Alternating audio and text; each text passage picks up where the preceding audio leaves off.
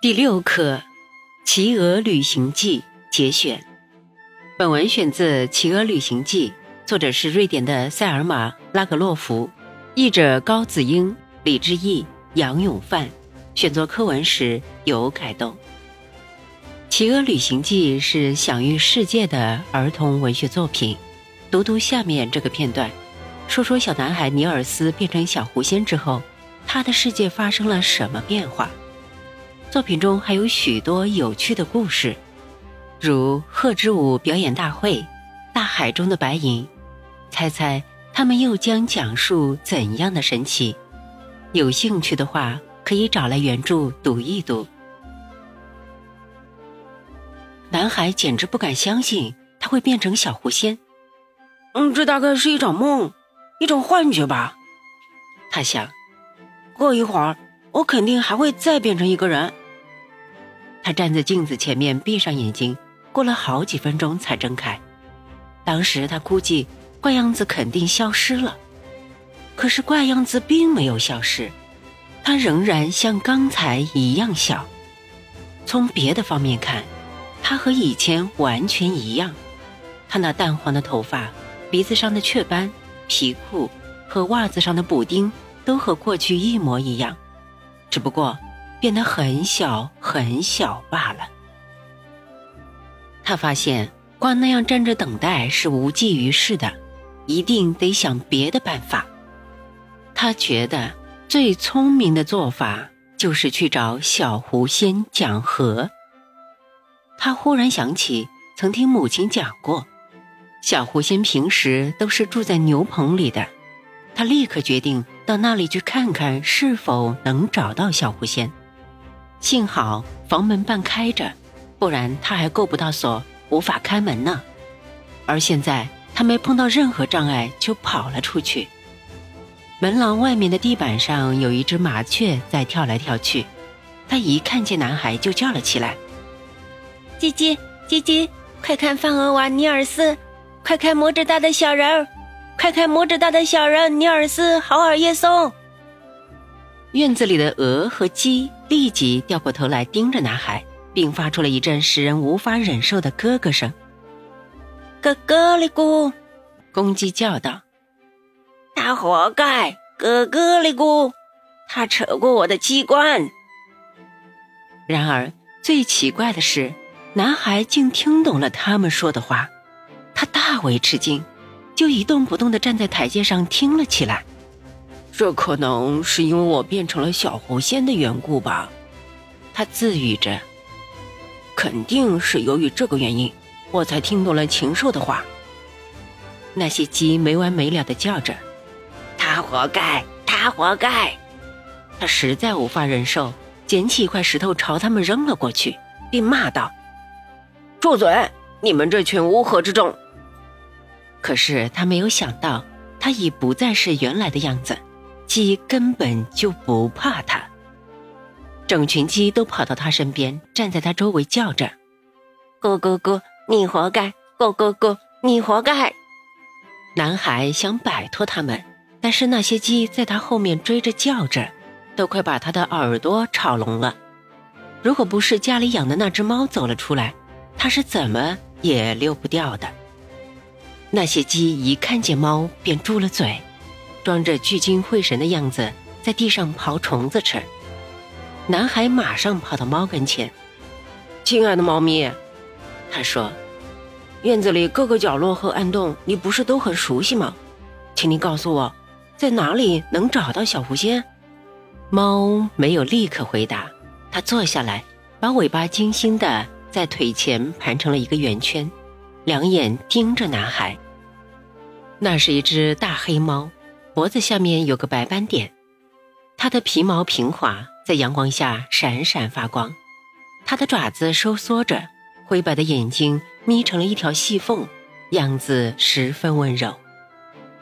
我知道小狐仙住在什么地方，他低声说。但是，这并不等于说我愿意告诉你，亲爱的猫咪。你可得帮我的忙啊！男孩说：“你没看见他把我变成什么样子了吗？”猫稍稍睁了睁眼睛，里面射出了一道寒光。它先得意洋洋的念了一阵经，然后才说：“要我帮你的忙，是不是因为你经常揪我的尾巴？”这时，男孩恼怒了，他已经完全忘了他现在是多么弱小无力。怎么着？我还要揪你的尾巴！他说着，便向猫扑了过去。转眼间，猫摇身一变，男孩几乎不敢相信，他还是刚才那个动物。他全身的毛都竖了起来，弓起腰，伸直了腿，四脚抓地，尾巴变得粗而短，两耳朝后，嘴里嘶叫着，瞪大的眼睛冒着火星。男孩对猫并不示弱，反而向前逼近了一步。这时，猫突然一跃。径直朝他扑了过去，把他摔倒在地，跳到他身上，前爪按住他的胸口，对着他的咽喉张开了大嘴。男孩感觉到猫的爪子穿过他的背心和衬衣，刺进了他的皮肤，锋利的犬牙触到了他的咽喉，他拼命地喊着救命。可是一个人也没有来，他断定。他死亡的时刻到了，正在这时，他又觉得猫把爪子收了回去，松开了他的喉咙。好了，猫说：“这回够了，看在女主人的面子上，这次我饶了你。我只想让你知道，咱们俩现在究竟谁厉害。”说着。猫就走开了，看上去像他来的时候一样温柔和善。男孩羞得连一句话也说不出来，赶紧溜到牛棚里去找小狐仙了。牛棚里只有三头牛，但男孩进去的时候却是吼声四起，一片混乱，听起来至少是三十头。你过来，名叫五月玫瑰的牛说。我给你一蹄子，让你永远不能忘记。你过来，名叫金百合的牛说：“我要让你在我的脚上跳舞。”你过来，我也叫你尝尝，去年夏天你经常用木鞋打我的滋味。名叫星星的牛吼道：“你过来。”你曾经把马蜂放进我的耳朵，现在要报仇！金百合叫着。五月玫瑰在他们中间年纪最大、最聪明，现在也最生气。你过来，他说：“你做的事都应该遭报应了。你曾多次从你母亲腿下抽走她挤奶时坐的小凳，你多次在你母亲提着奶桶走过时。”伸脚绊倒他，你多次气得他站在这里流眼泪。男孩想对他们说，过去他对他们不好，现在后悔了。只要告诉他小狐仙在哪里，以后他就再也不捣蛋了。但是牛都不听他说话，他们吵闹得非常凶。他真担心哪头牛会挣断缰绳，所以他觉得还是趁早溜掉为妙。他垂头丧气地从牛棚里走了出来，院子里不会有人帮他寻找小狐仙，这是他能够理解的。在这种情况下，即使找到小狐仙，可能也没有多大用处。他爬到了长满荆棘和黑莓藤蔓攀援的厚石头围墙上，坐在那里环顾着自己的家。那是一座用石头砌墙、木头做支架的白色小房子。其他附属的房屋也很小，耕地窄的几乎连马都无法在上面打滚。可是，这地方无论怎么小怎么穷，对他来说已经够好的了。他现在除了在牛棚的地上找个洞以外，再也不能要求更好的住所了。这天天气好极了，水渠里流水潺潺，树上嫩芽满枝，小鸟在耳边欢唱。而他却坐在那里，十分难过。再也没有什么东西能引起他的兴致。他从来没有见过天空像这样蓝。候鸟都回来了，它们从海外飞来，越过了波罗的海，直奔斯密格虎克，正向北飞行。鸟的种类很多，但是别的鸟它都不认识，只认识那些排成人字形的大雁。有几群大雁已经飞了过去，它们飞得很高，但是仍然能够听见它们的叫声。现在飞向高山，现在飞向高山。